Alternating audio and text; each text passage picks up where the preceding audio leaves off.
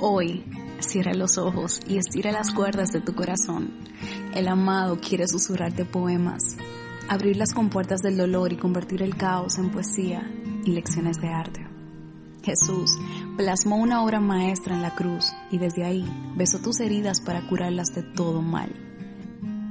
Desde la intimidad de su corazón logró mezclar la seguridad con la dulzura, la osadía con la simplicidad, el poder con la capacidad de apreciar los pequeños detalles de la vida, el autor de la existencia, del universo, el hacedor de maravillas y maestro, confeccionó promesas para que puedas hacer reposar tus pies en ellas. Te compuso una canción divina al soplar sobre ti su aliento.